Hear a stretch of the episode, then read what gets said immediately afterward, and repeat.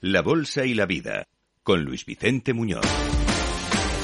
Y en España ha pasado el puente y en clave económica. Estamos ya en la cuenta atrás para las navidades, así que tenemos eh, poco tiempo, un reloj de cuenta atrás para tomar eh, decisiones económicas sobre supuestas tareas pendientes. Laura, buenos días de nuevo. Buenos días, 19 días es lo que nos queda de 2022 y otras tantas noches, ¿eh? para que nadie eche cálculos erróneos. No sé si tenemos tiempo de pensar y programar, Luis Vicente, todo el trabajo que nos queda por hacer. Bueno, a nosotros no, al gobierno. Y yo lo que espero es que en estos 19 días no se nos vuelva loco.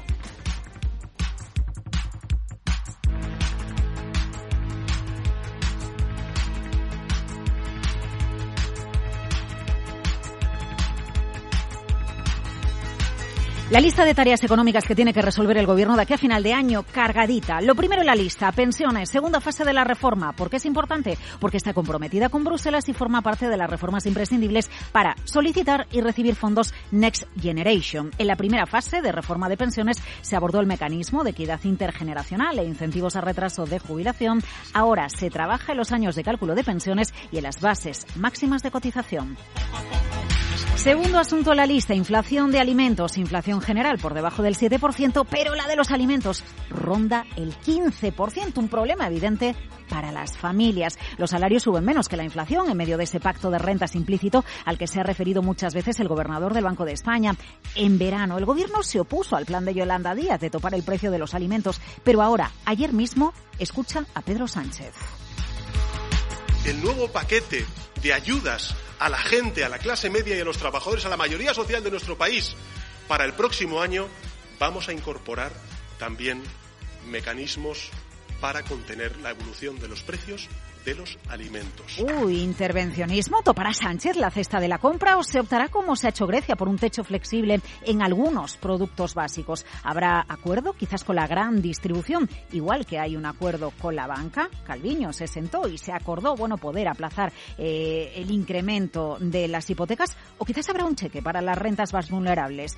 Otra opción es el IVA, bajarlo. Pero claro, la mayor parte de los productos de la cesta de la compra ya tienen IVA reducido, el 10% o súper reducido, el 4% como el pan, hortalizas, huevos, fruta, bajar ese 4% eh, del precio de los huevos si dejamos el IVA en cero, realmente arregla la cesta de la compra de las familias cuando el precio de los huevos ha subido por encima del 20% en el último año?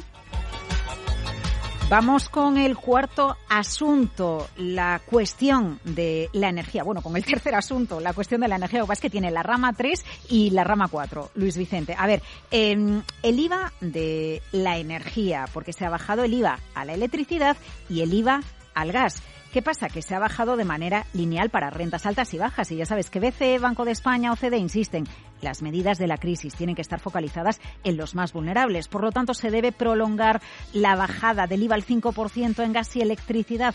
Fíjate, curioso, según cálculos de la IREF, la bajada del IVA al gas, que se adoptó este mismo otoño, ha tenido un impacto de 150 millones de euros en las arcas públicas, pero como la medida se prolonga en 2023, va a tener un impacto de 806 millones de euros en la recaudación. La bajada del IVA en la electricidad estuvo en el 21, pasó al 10, luego al 5, ha tenido un impacto en los ingresos durante el ejercicio 2022 eh, que ha superado los 2.000 millones de euros. Como se prolonga en 2023, otros 2.300 millones de euros de impacto. Pero te voy a la cuarta medida en el campo energético la bonificación a los 20 céntimos a la llenada del combustible en los vehículos. El impacto en la recaudación este año ha sido de 4.500 millones y también lineal para rentas altas, para quien tiene varios coches o para quien apenas tiene uno y le cuesta mucho. ¿Es justo mantener esta medida? No es justo mantenerla. Si se mantiene, dice la IREF, tendrá un impacto en cuentas públicas de más de 6.000 millones de euros. Hay quien dice que se mantenga solo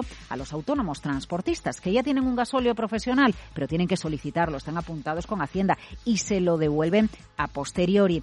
Así que hablamos con las compañías energéticas, las grandes petroleras españolas que nos dicen, hombre, que Pedro Sánchez no nos avise el último día de mes porque hay que adaptar los software de todas las gasolineras españolas a las medidas que vengan. En definitiva, una lista loca, loca de medidas económicas que tiene que acabar de ultimar y limar el gobierno. No sé si queda tiempo para tanto. No tengo tiempo para pensar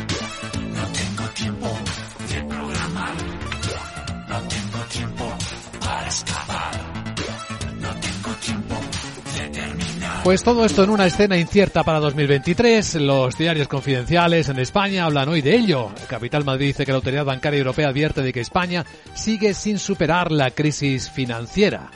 El país dice que el gobierno prolongará dos años más el blindaje de empresas estratégicas de capital extranjero. Leemos en otros medios informaciones de todo tipo. En particular, eh, leemos eh, en el español que el nuevo delito de malversación baja a seis años la inhabilitación, lo que favorecería a Oriol Junqueras, que podría presentarse a las siguientes elecciones autonómicas. Entre otras historias eh, de la mañana, calcula el español que aplicar la prohibición francesa de rutas aéreas cortas eliminaría en España más de 2.000 vuelos al mes por las distancias en el país. El economista cuenta que los estafadores logran hackear datos bancarios del 7% de los clientes en España, así que suelen tener bastante éxito. Y una premonición, dice el fondo BlackRock, que la recesión que viene en 2023 será la más dolorosa de la historia, según sus cálculos.